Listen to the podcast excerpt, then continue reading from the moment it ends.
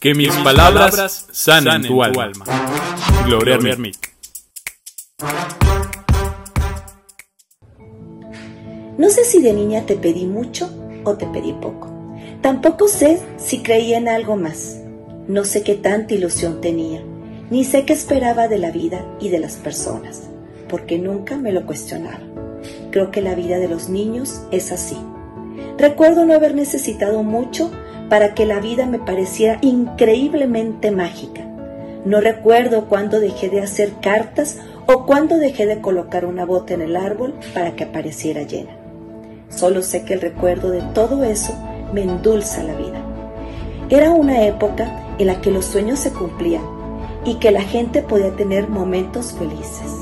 En fin, ahora de grande, solo quiero decirte que no se me olvidó escribirte sino que ahora esa carta es diferente.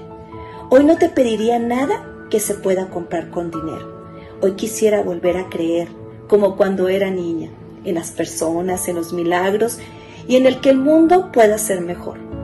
Hoy quisiera que la Navidad realmente fuera el nacimiento de algo nuevo dentro de mí, que sea la oportunidad para comenzar de nuevo, para reflexionar en la manera de ser mejor.